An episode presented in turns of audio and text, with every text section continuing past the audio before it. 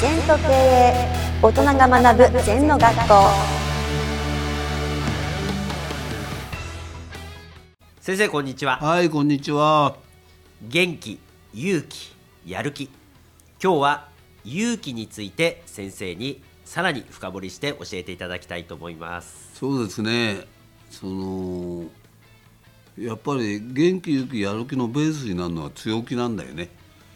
弱気じゃダメよ。うんできないんじゃないかと思ったらできないよね。はい。できると絶対積極って言うんだけど、うん。ものを比べない。うん。私はできないっていうふうに思わないですね。はい。できるとこから入っていく。うん。うん、だから諦めないからできんですね。うん。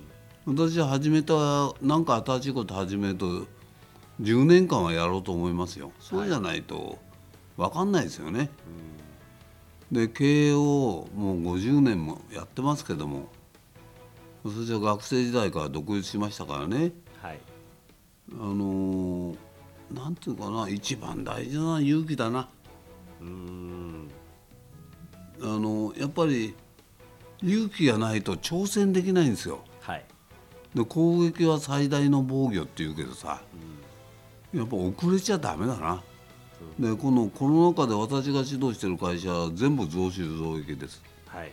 なぜかっていうと勇気を持って変わってるからだよ、ねコロナ前と同じやり方はダメです。はい。移動列。はい。ね移動列の中でどうすんの？ってウェブの活用セミナー営業。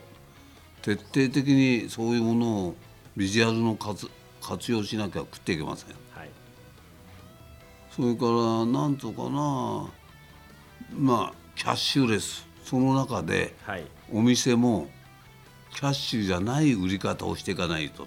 例えば診療所でも全部無人の、えーキャッシュに目に案内もそうだし、まあ、ロボットだな。はい。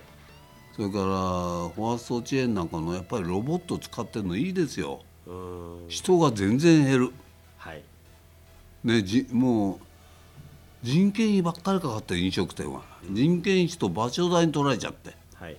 本当の味とサービスっていうの大事なものにお金あんまり使えない、そんなのもロボットでねあるビッグチェーンの人女性の方と話聞いたら腱鞘炎が治ったってよ。あれ運んで下ろしたロボットが運んでくれて。はい回収もロボットでロボットってただのワゴンの動くやつですけどうんなんかそういうことがいいな。それからオーダーシーズンも居酒屋でも寿司屋でも全部パネルで注文するでしょ？はい。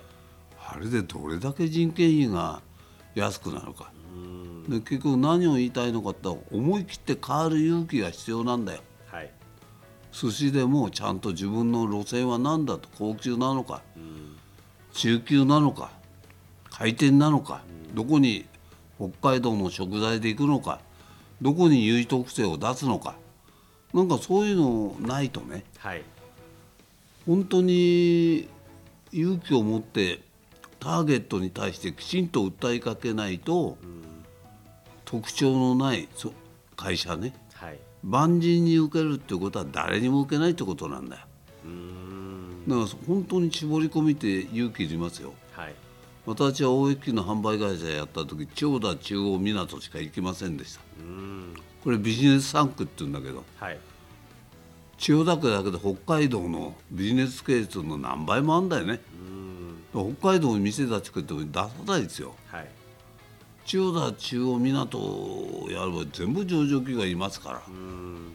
そこで勝てないとか日本中どこ行ったって勝てないですね。はいどうしても全国区で広げようとするのがあるけどもっと勇気を持ってね。はい。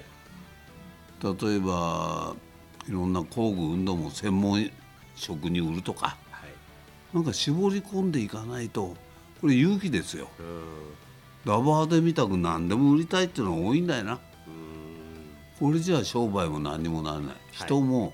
はい。例えば100人いたとこ今50人でやってますしかも増収増益です。はい。じゃあ今までの50人何したら遊んでたってことですよ。なるほど。価値を生まないことは勇気を持ってやめた方がいい。はい。まあ経営でも人生でも一番大切なのは決断する。はい。断ち切る。前後裁断する。その勇気がね僕ははい。一番大事だと思いますね。先生ありがとうございました。はい、ありがとうございますこの番組では皆様からのご感想やご質問をお待ちしています。LINE でお友達になっていただきメッセージをお送りください。方法は LINE のお友達検索でアットマーク ZENTKA アットマーク ZENTO KEIEI と入力してください。お寄せいただいたご感想やご質問は番組の中で取り上げていきますのでメッセージをお待ちしております。